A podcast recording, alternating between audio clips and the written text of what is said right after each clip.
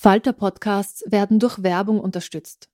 Das hilft bei der Finanzierung unseres journalistischen Angebots. Die Erderhitzung ist kein Gefühl, aber mit vielen Gefühlen verbunden. Sorgen etwa oder Angst. Eine Veranstaltung gegen diese Ohnmacht ist Tipping Time, eine Klimakonferenz der Zivilgesellschaft.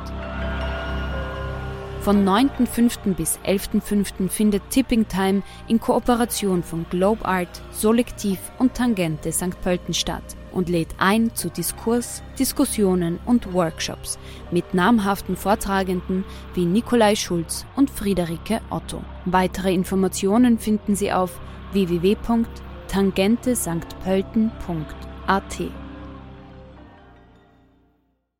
Even when we're on a budget, we still deserve nice things. Quince is a place to scoop up stunning high-end goods for 50 to 80% less than similar brands. They have buttery soft cashmere sweaters starting at $50, luxurious Italian leather bags, and so much more. Plus, Quince only works with factories that use safe, ethical, and responsible manufacturing. Get the high-end goods you'll love without the high price tag with Quince. Go to quince.com/style for free shipping and 365-day returns.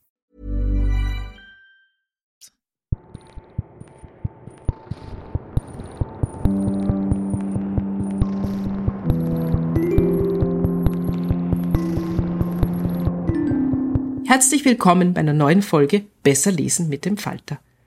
Mein Name ist Petra Hartlieb und heute spreche ich mit Andreas Schäfer über sein neues Buch Das Gartenzimmer, das im Dumont Buchverlag erschienen ist. Es ist die faszinierende Geschichte eines Hauses und seiner Bewohner zwischen 1909 und 2011. Wir reden über die Macht und Faszination von Architektur und warum man von einem Haus und seiner Geschichte besessen sein kann. Und ob es wirklich wichtig ist, dass dieses Haus und seine Bewohner existiert haben. Ja, ein Haus als Hauptdarsteller in einem Roman. Es das, was du immer schon mal schreiben wolltest, Andreas? Oh, nein, also über ein Haus wollte ich äh, nicht immer schon schreiben, aber ich wollte mal eine Geschichte über ein ganzes Jahrhundert schreiben. Und äh, eine Geschichte über mehrere Generationen und eine Geschichte, in der eben auch die Verwerfungen und dramatischen Zeiten der deutschen Geschichte vorkommt. Das wollte ich immer schon mal schreiben und das hat sich jetzt anhand eines Hauses äh, gefügt oder es hat sich die Möglichkeit dazu ergeben. Das ist natürlich eine geniale Idee, so ein Haus als Klammer zu nehmen, weil ein Haus alleine ist ja schon ein unglaublich geschichtsträchtiger Ort. Dass das dann so zum Hauptdarsteller wird, äh, ist dann vielleicht am Anfang gar nicht so gewollt gewesen, aber hat sich dann halt so ergeben, nehme ich an. Ja, das hat sich äh, so ergeben. Ich meine, es war schon gewollt, äh, aber natürlich weiß man nie, wohin der Text einen trägt und ob das so funktioniert am Anfang. Aber das Besondere an dem Haus ist ja, dass es ein architektonisches Kleinod, wie es genannt äh, wurde und dann auch in der Gegenwart wird, ist und äh, Anfang des 20. Jahrhunderts äh, gebaut wurde, 1908 und damals schon auch äh, gelobt und gefeiert wurde wegen seiner angeblichen äh, perfekten Proportionen. Und diese Proportionen wirken natürlich dann auch auf die Bewohner und die Besucher, die es erleben und die in ihm äh, dann Zeit verbringen. Und in dem Augenblick über die Wirkung wird das Haus natürlich zu einer Art Protagonist oder zu einem Gegenspieler. Ja, mich hat das erinnert an andere Romane der Weltliteratur, die ohne Haus ja auch nicht denkbar wären. Also denk jetzt nur an das Hotel im Zauberberg oder beim Stifter im Nachsommer ist ein Haus auch ganz wichtig. Mir ist sogar Shining eingefallen. Also ohne, ohne dem Hotel wird es Shining nicht geben. Ich glaube auch nicht, dass die Autoren das so als Intention hatten, aber sowas passiert dann halt einfach. Die Geschichte einer Wohnstätte. Das ist ja was, was total prägend ist. Hm.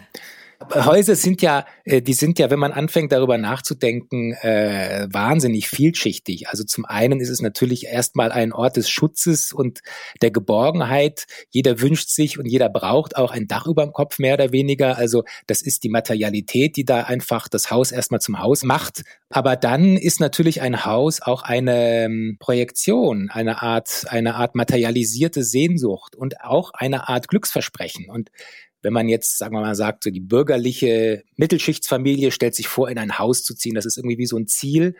und dann wird das Leben irgendwie anders, ja. Also das erwartet man davon. Und wenn man dann in, in ein Haus gezogen ist, dann wird es vielleicht doch nicht anders oder es, es ergeben sich ganz andere Konflikte, von denen man vorher gar nichts wusste. Also es ist eine schöne Mischung aus Materialität und gleichzeitig ist es ein, ein Traumort, eine Fantasie.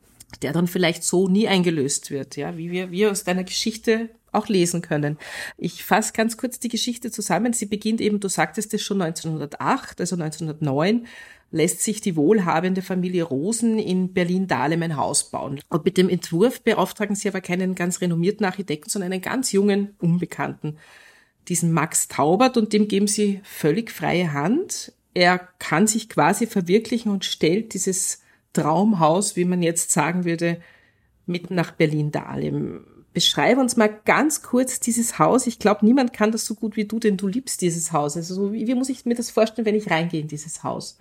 Ja, also es ist ein Haus, das gar nicht so groß ist. Das ist ein Landhaus. Damals nannte man das gar nicht mehr Villen, sondern Landhaus. Es ist ein Haus, das nach dem Jugendstil entstanden ist und natürlich auch nach dem Historismus. Und damals in der Zeit suchte man wieder nach klassischen Formen, nach Formen, die ohne Schnörkel und ohne Ornamente auskommen. Also das ist erstmal die Grundhaltung dieses Architekten und auch des Hauses. Also es ist sehr klar aufgebaut.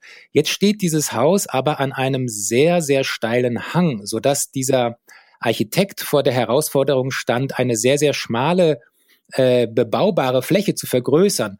Und deshalb hat er dieses äh, Gelände auf der Hälfte geteilt und eine Stützmauer eingezogen, so dass man eigentlich oben eine Fläche hat und dann geht's eine, eine wahnsinnig breite Stufe hinunter und unten gibt es nochmal einen zweiten Abhanggarten, mehr oder weniger. Und dieses Haus äh, steht jetzt also auf der oberen neu entstandenen Fläche und wirkt von der Fassade, von dem Haupt, äh, vom Haupteingang her oder von dem oberen Garten eigentlich ähm, eher bescheiden und fast biedermeierlich. Also es hat äh, mehr oder weniger eine symmetrische Fassade. In der Mitte ist eine tiefe Türleibung, rechts gibt es zwei Fenster, links gibt es zwei Fenster. Nun kommt man von oben hinein und dann, was man als erstes entdeckt, ist eine Halle, nannte man das damals. Das ist eine Art Wohnraum, aber eigentlich auch nicht das richtige Wohnzimmer, sondern ein Raum, der ziemlich leer gehalten wird, weil er vor allem für soziale äh, Festivitäten und äh, Zusammenkünfte benutzt wurde. Und wenn man jetzt in dieses Haus reinkommt, führt diese Halle dann aber eben nach rechts zum Hang hin. Und man geht dann durch die Halle auf eine Loggia und merkt dann erst, dass dieses Haus ja auf einem, auf einer Höhe steht und man kann dann sehr weit hinuntersehen in so eine Wiesenlandschaft, weil damals die Gegend eben noch kaum bebaut war und bis hin zu den entfernten Häusern von Schmargendorf und von Berlin. Das heißt, es gibt zwei Ansichten. Also von oben ist es dann sehr kuschelig, mehr oder weniger fast. Wenn man aber von unten kommt und äh, diese Stützmauer sieht und da oben drüber diese Giebelfront, hat es was sehr, sehr Einschüchterndes. Und das war auch das, was damals die Leute so beeindruckt hat, diese Zweigesichtigkeit. Jetzt frage ich dich was, was dich wahrscheinlich wahnsinnig langweilt, weil dich das alle Interviewer fragen. Ja, Gibt ich weiß schon, was jetzt kommt. Gibt es ein reales Vorbild für dieses Haus? Und wenn ja, wo steht es? Und wenn nein, wie hast du dir das ausgedacht? Ja, also es gibt viele reale Vorbilder und ich habe viele Details aus von verschiedenen Häusern genommen, die ich da ein bisschen zusammengefügt habe.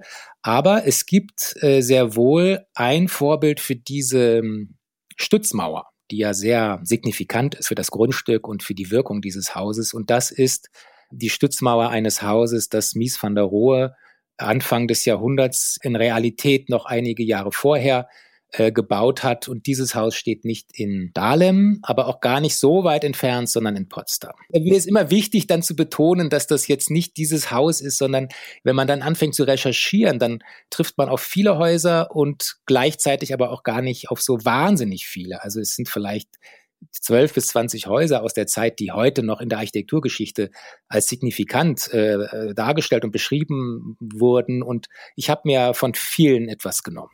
Und hast du die Häuser dann auch wirklich real besucht, also da, wo es zumindest möglich war? Ja, ich habe einige besucht und äh, ich habe in der Zeit, also das ist jetzt auch schon acht Jahre her, eine Zeit lang für eine Architekturzeitschrift geschrieben.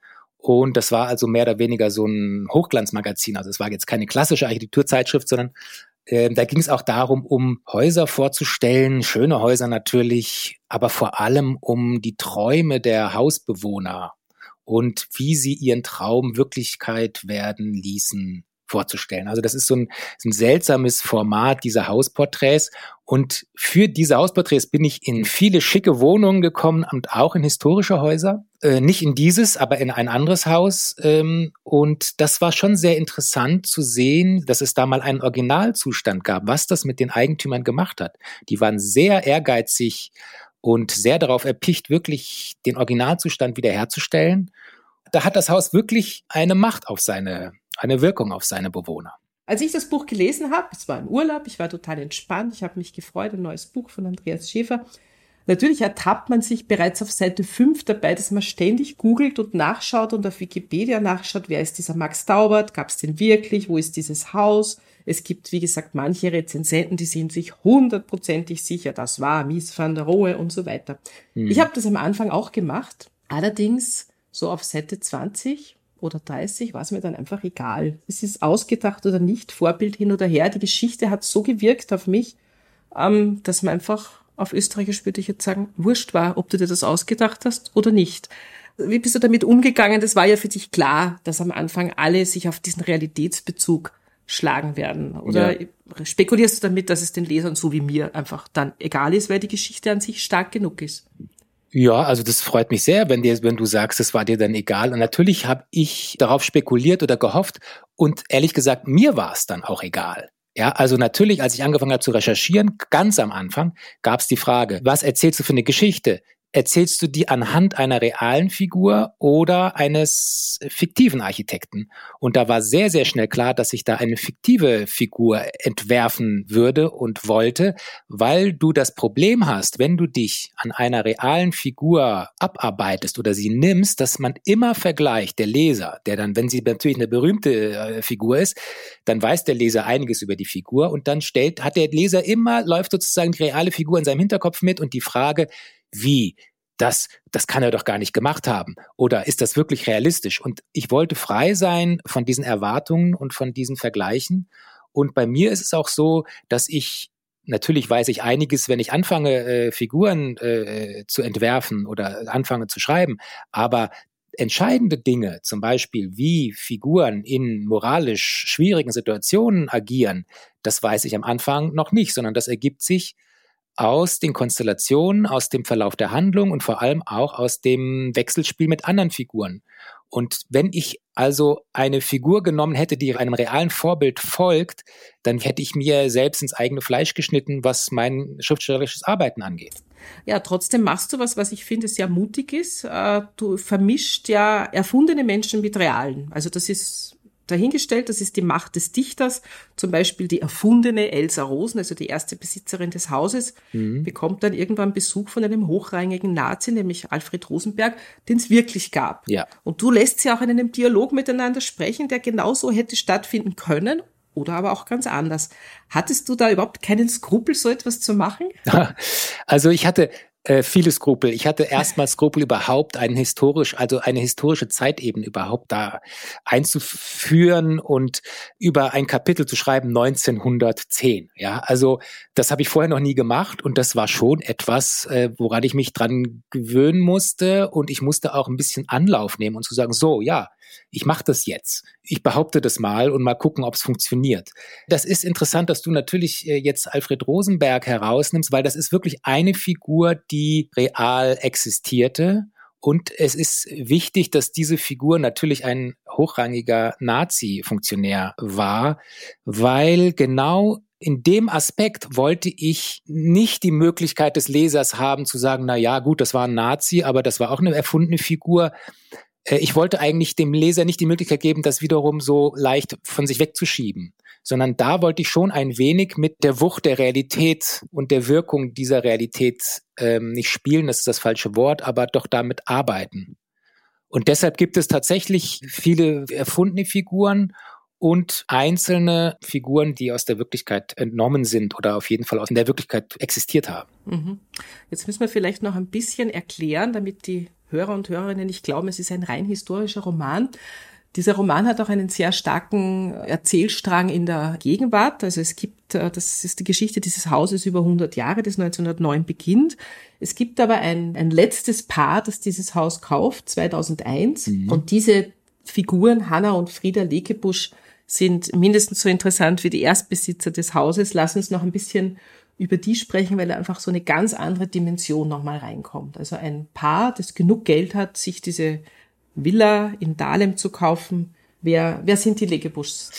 Also, äh, ja, ich kenne sie natürlich nicht, das sind Erfundene, aber irgendwie kenne ich sie doch. Und ähm, die, die, die Kosten für die Renovierung und für die Wiederherstellung des Originalzustandes, die sind ja un unendlich hoch gewesen. Und äh, deshalb kann man natürlich sagen, na, das sind reiche Leute, mit denen haben wir nicht so viel zu tun, aber ich wollte sie schon als ganz normal zeichnen und die waren ja auch mal vorher nicht reich. Und die Lekebuschs sind, äh, also er ist ein Chemiker gewesen und hat äh, in der Forschung gearbeitet und hat Medikamente entwickelt und dann wollte er aber Geld verdienen und hat sich selbstständig gemacht und hat eben ein kleines Unternehmen, dafür sind sie auch nach Berlin gezogen, gegründet und produziert seitdem Generika. Und Generika sind eben Nachahmerprodukte von patentierten Arzneimitteln und die dadurch viel günstiger verkauft werden können. Und damit hat er eben sehr viel Geld gemacht und ähm, seine Frau ist gar nicht so bürgerlich oder bildungsbürgerlich, wie man vielleicht denken könnte. Das war eine Zahntechnikerin in ihrem ersten Leben und die kann nicht richtig Fuß fassen in Berlin und ihre Versuche dann in Berliner Zahntechnikerlaboren Arbeit zu finden, die scheitern alle und dann stürzt sie sich so ein bisschen auf die Erziehung ihres einzigen Sohnes, Luis, und ist so ein bisschen unterbeschäftigt und auch leicht frustriert und in dem Augenblick kaufen sie dieses Haus. Äh, er, der, der Frieder kann sich das leisten jetzt und er will sich damit auch so ein bisschen belohnen und vor allem fasziniert ihn die, die Vorstellung, er ist mit Kopien äh, reich geworden, also mit Arzneimittelkopien und jetzt kann er endlich mal ein Original besitzen und das wiederherstellen. Äh, und Hanna macht das Haus dann sehr schnell zu ihrem Lebensmittelpunkt. Und äh, das hat natürlich auch sehr starke äh, Auswirkungen auf den Familienzusammenhalt oder das Familienleben und auf alle Beziehungen. So ein Haus, so Wände rundherum machen was mit einem besonders wenn sie so geschichtsträchtig sind. Glaubst du, dass man das spüren kann, wenn du zum Beispiel in einem Haus wohnst, in dem was Schreckliches passiert ist, in dem ein Mord geschehen ist, in dem sich jemand umgebracht hat, wo jemand vertrieben worden ist? Macht das was mit den Bewohnern der Gegenwart? Ja, das ist ja also die entscheidende Frage. Ich kann das nicht beantworten, bis heute nicht. Ähm, ich glaube, dass es auf jeden Fall was macht, wenn man es weiß. Und ähm, dann sind das natürlich Dinge, die im Kopf passieren. Na, Im Roman ist es schon so, dass zumindest zwei Familienmitglieder sagen, oder naja, eigentlich nur der Sohn, der auf jeden Fall macht das etwas, während ein jemand anderes sagt, nein, das ist doch Quatsch, äh, das, es ist doch egal, wo etwas passiert ist, Hauptsache, es ist passiert und wir erinnern uns daran, dass es passiert ist. Aber ich finde das eine, eine sehr, sehr interessante Frage. Aber natürlich, ich meine, es gibt ja einen ganzen Berufszweig, der davon lebt, Räume zu reinigen, ja, und äh, ich weiß nicht, das wird dann ausgeräuchert und so weiter. Ich habe mal äh, im das hat mit, mit dem Schreiben jetzt nichts zu tun gehabt, aber das ist mir dann wieder eingefallen. Ein ziemlich bekannter Modedesigner, der vor einigen Jahren nach Berlin oder nach Potsdam gezogen ist, der hat dann auch eine tolle Villa bezogen und hatte wahnsinnig Angst, ähm, dass da noch irgendwas aus der Nazi-Zeit anwesend ist. Und er wusste aber auch nicht, was da passiert ist. Aber quasi hat prophylaktisch da irgendwelche Heiler und Ausräucherer da durchgeschickt. Das ist interessant. Er, er, konnte es nicht greifen, aber er hatte Angst, dass etwas noch wirkt und dass vielleicht auch er, wenn er das nicht macht, dieses Ritual, eigentlich auch Teil irgendwie auf eine subtile Art und Weise dieser alten Schuld noch wird. Also du hast ja in dem Roman eigentlich was sehr Schönes gemacht. Ähm es gibt diese natürlich dunkle Geschichte dieses Hauses, das wir jetzt, das werden wir nicht verraten, weil man soll ja das Buch lesen und es bleibt spannend eigentlich bis zum Schluss, was ist da eigentlich dann wirklich passiert. Und alle wissen über diese dunkle Geschichte. Nur die Hanna, also die Hanna Legebusch, die dieses Haus so liebt, das ist ihr Lebensinhalt, der ersparst du das Wissen um diese Geschichte. Wolltest du ja das ersparen? Hast du es nicht übers Herz gebracht, der Hanna die Geschichte dieses Hauses zu erzählen? Ja, das habe ich, das habe ich gar nicht so geplant, das ihr nicht zu erzählen, sondern das hat sich auch aus äh, aus dem Schreibprozess ergeben. Man muss dazu sagen, wir haben jetzt über die Lekebuschs gesprochen in der Gegenwart und über die Vergangenheit natürlich. In der Gegenwart gibt es noch einen Journalisten, Julius Sander, der zwar eigentlich eine Nebenfigur ist, aber in dem Sinn auch eine Hauptfigur, weil er eben das Wissen in dieses Haus wieder zurück hineinbringt und er er weiß, was in dem Haus passiert ist und er nähert sich dann eben der Familie oder sucht Kontakt. Und ich glaube nicht ich, sondern in diesem Kapitel, in dem es darum gegangen wäre, es Hannah zu sagen, hat dieser Julius Sander Hemmungen, weil er merkt, diese Frau liebt dieses Haus so sehr und es ist aber auch eine Frau, die sehr stark verdrängt und die sehr stark in Vorstellungen lebt und er will ihr diesen Traum dieses tollen Hauses, das die höchste, sozusagen die Hochzeit in den 10er und 20er Jahren erlebt hat, mit sehr vielen berühmten Gästen, die damals schon ins Haus gekommen sind. Und das versucht sie ja in der Gegenwart wiederzubeleben. Irgendwie hat er dann Hemmungen, ihr diesen Traum zu zerstören. Ich habe auch gehofft bis zum Schluss, dass sie das nicht wissen muss. Ja, sie muss es nicht wissen. Lass uns noch ganz kurz über Max Taubert reden, weil das ist natürlich auch eine ganz interessante Komponente deines Buches. Er ist ja, wie wir wissen, ein, keine reale Figur, aber eben ein ganz bestimmter Typus, ein Kind seiner Zeit, mhm. kann man so sagen. Also ganz jung und aufstrebend vor dem Ersten Weltkrieg, das wird dann natürlich durch den Krieg je ausgebremst und er kommt dann in diese ganze Reformbaubewegung mit sehr viel revolutionären Ideen und wird natürlich dann wieder durch das Naziregime völlig ausgebremst. Äh, es geht in diesem Buch ja auch um Politik, also nicht nur ums, um Häuser und um schöne Architektur, sondern es geht im weitesten Sinne natürlich auch um die Freiheit der Kunst Mhm. Und um die Frage, welchen Kompromiss geht ein Architekt jetzt ein in einem totalitären Regime, um seinen Beruf weiter auszuüben? Also ja. die Diskussion kennen wir ja eher aus der Literatur oder dem Theater. Also denke nur an Gustav Gründgens, ist wahrscheinlich das prominenteste Beispiel. Max Taubert vergisst seinen Reformstil ja ganz rasch, als klar ist, er bekommt seine Aufträge mehr. War das für dich jetzt ein zentrales Thema oder ergibt sich das einfach von selbst, wenn man über diese Zeit schreibt, dann muss man auch über die Freiheit von Kunst, Architektur, Musik schreiben?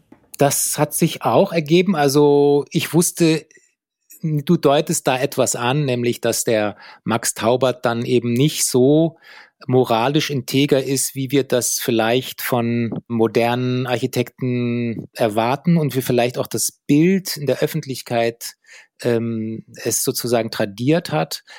Und ich wusste das nicht am Anfang, aber im Laufe des, des Romans hat sich dieser Max Taubert doch als einerseits sehr äh, wahnsinnig talentiert, aber doch auch sehr als besessen herausgestellt und nicht wahnsinnig empathisch und er naja, er geht dann eben schon über eine, über eine Grenze, die mir selbst beim Schreiben auch unangenehm war, aber das hat sich mehr oder weniger auch so ergeben.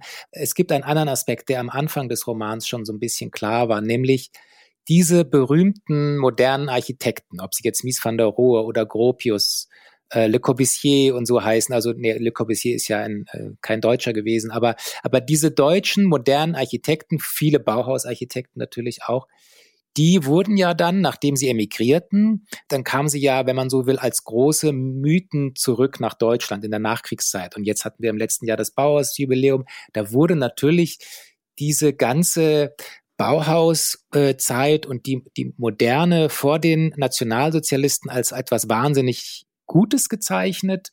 Und dann kam der Kulturbruch äh, durch die Nationalsozialisten, was natürlich auch genauso war. Aber diese Idealisierung der modernen Architekten als die guten Deutschen, ja, also die haben nicht das Unglück in die Welt gebracht, sondern die haben die moderne Architektur äh, über den Umweg Amerika dann sozusagen architektonischen Weltsprache gemacht. Mhm. Äh, und dieser Entlastungsstolz diesen Architekten gegenüber, der war mir schon ein bisschen unangenehm. Also ich wollte nicht, zumindest nicht an so einer Heiligsprechung mich beteiligen, sagen wir mal so. Ich äh, freue mich sehr, dass ich das Buch gelesen habe. Es ist eins wirklich der herausragenden Bücher für mich in dieser Saison. Dankeschön. Bevor du uns jetzt noch eine kurze Stelle aus dem Roman Das Gartenzimmer vorliest, hören wir noch ein paar Tipps der Falter-Redaktion. Schönen guten Tag, mein Name ist Klaus Nüchtern und ich bin der Literaturkritiker des Falter Und ich habe heute wieder zwei Bücher ausgewählt, die ich Ihnen ans Herz legen möchte. Zwei Bücher, die recht unterschiedlich sind. Es ist einerseits ein ziemlich voluminöses Sachbuch und ein ziemlich schlankes Werk der Belletristik, die aber eins gemeinsam haben, nämlich eine große Freude am Detail. Äh, zunächst äh, das Sachbuch Die Europäer von Orlando Figes. Orlando Figes ist ein sehr bedeutender zeitgenössischer britischer Historiker, äh, Spezialist für Russland. Und er erzählt in Die Europäer die Geschichte eines aufstrebenden, sich als kulturelles und dezidiert europäische Klasse konstituierenden Bürgertums.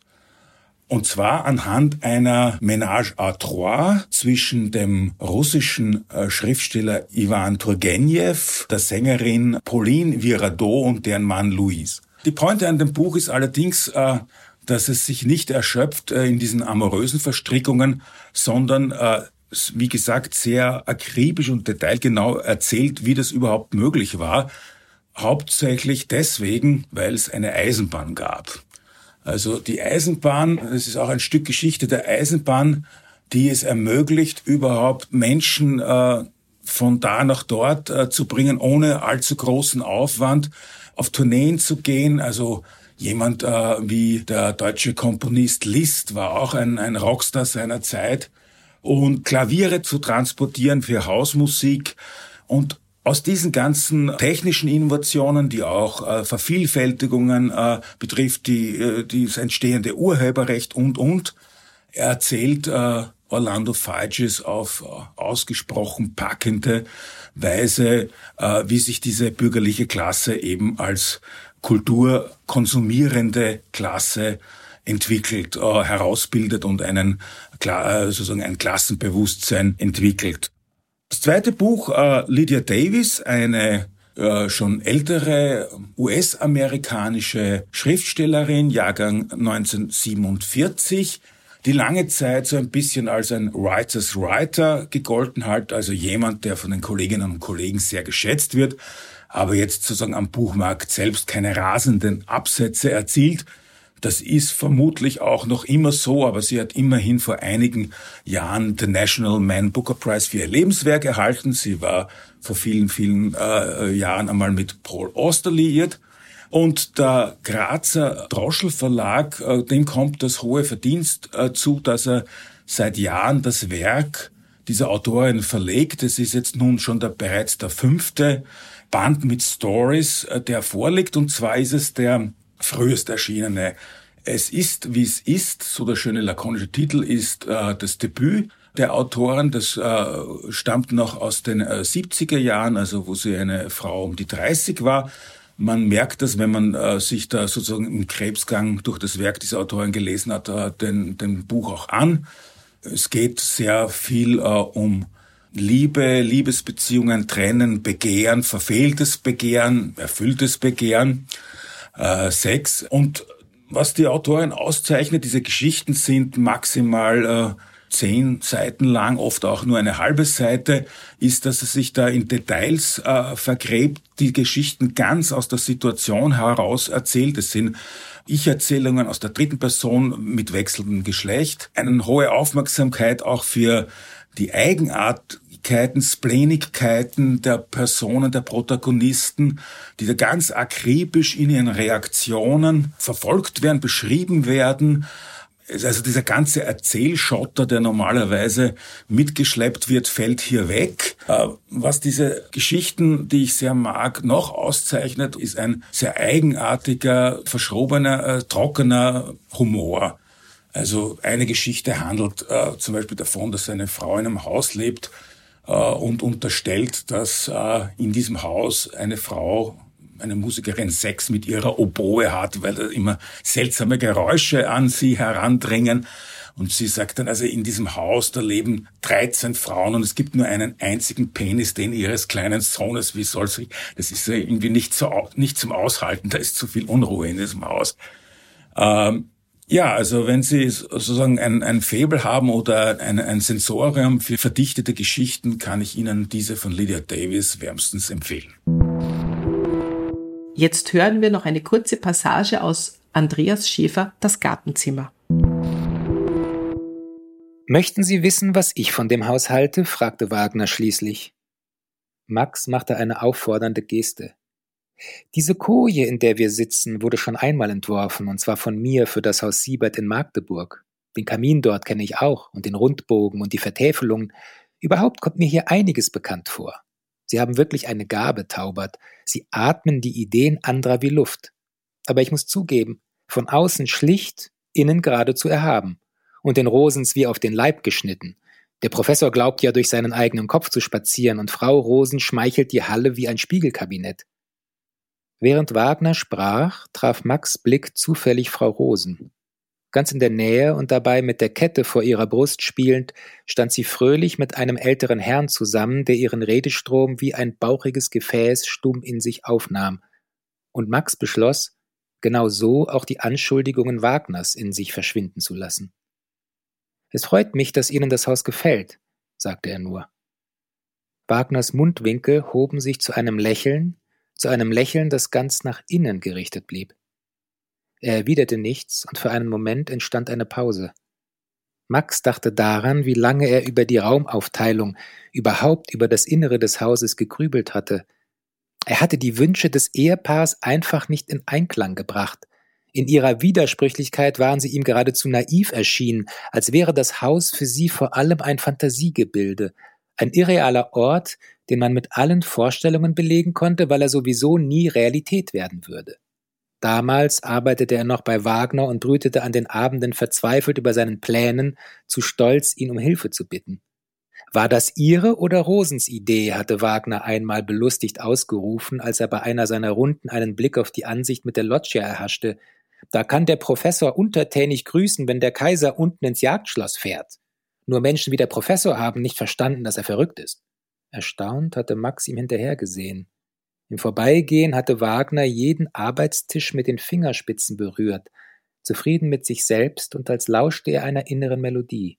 Erst nachdem Max gekündigt hatte, erst als er die versponnenen Vorstellungen der Rosens abgeschüttelt und seine Fantasie von allen Fesseln befreit hatte, erst als er sich erlaubte, die eigenen Wünsche im Haus zu verstecken, fanden die Räume, wie von Zauberhand geführt, zu ihrem Platz und zu ihrer Bestimmung. Sie enttäuschen mich, sagte Max jetzt. Aber da Sie die Kojen schon erwähnen, ist Ihnen nichts aufgefallen? Die Form, die sich ergibt, wenn Sie diese Nischen von Zimmer zu Zimmer mit einer Linie zu einer Gestalt verbinden. Die Wölbung im Holz hinter uns, haben Sie nicht bemerkt? Wagner berührte die Rückwand, und als er ihren leichten Schwung ertastete, schien er zu erbleichen. Die Kojen in Salon und Bibliothek bilden das Heck, hinter uns haben sie gerade die Seitenwand meines Schiffes ertastet, dessen Bug weit über die Loggia hinaus in die Luft ragt. Die Loggia als Kommandobrücke und das runde Fenster oben der Ausguck im Mast. Wir segeln, Herr Wagner. Wir balancieren auf dem Kamm der Welle. Sie sehen in diesem Haus meine Zukunft verewigt. Max hatte noch nie so gesprochen. Er hatte sich nicht einmal erlaubt, so zu denken, und wie für Wagner aus dem Nichts das gewaltige, die Wände unter Spannung setzende, unsichtbare Schiff wirklich geworden war, stand Max mit erschreckender Deutlichkeit die eigene Karriere vor Augen. Wissen die Rosens von ihrer Signatur? fragte Wagner. Warum sollten sie? Wagner war noch immer bleich, und als er sich erhob, schien er wie auf Planken zu schwanken, dann stand er aufrecht, die Hände im Rücken verschränkt. Ganz recht. Sie machen Ihren Weg. Halten Sie sich an Frau Rosen. Der Rest, er lächelte fein, ergibt sich von allein. Ja, das war's schon wieder mit Besser lesen mit dem Falter für heute. Unser Gast war Andreas Schäfer. Wir hoffen, es hat Ihnen gefallen. Abonnieren und bewerten Sie uns bei Apple Podcast, bei Spotify oder in der Podcast-App Ihrer Wahl. Alle Informationen zu den einzelnen Büchern bekommen Sie auch auf falter.at slash Buchpodcast. Alle zwei Wochen gibt es eine neue Folge. Ich freue mich schon auf das nächste Mal.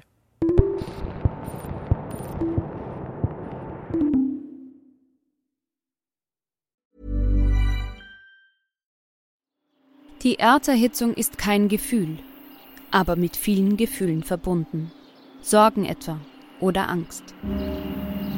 Eine Veranstaltung gegen diese Ohnmacht ist Tipping Time, eine Klimakonferenz der Zivilgesellschaft. Von 9.5. bis 11.5. findet Tipping Time in Kooperation von Globe Art, Solektiv und Tangente St. Pölten statt und lädt ein zu Diskurs, Diskussionen und Workshops mit namhaften Vortragenden wie Nikolai Schulz und Friederike Otto. Weitere Informationen finden Sie auf www.tangentesanktpölten.at. Hey, it's Paige DeSorbo from Giggly Squad. High quality fashion without the price tag. Say hello to Quince. I'm snagging high-end essentials like cozy cashmere sweaters, sleek leather jackets, fine jewelry, and so much more. With Quince being 50 to 80% less than similar brands. And they partner with factories that prioritize safe, ethical, and responsible manufacturing. I love that. Luxury quality within reach. Go to quince.com slash style to get free shipping and 365 day returns on your next order. Quince.com slash style.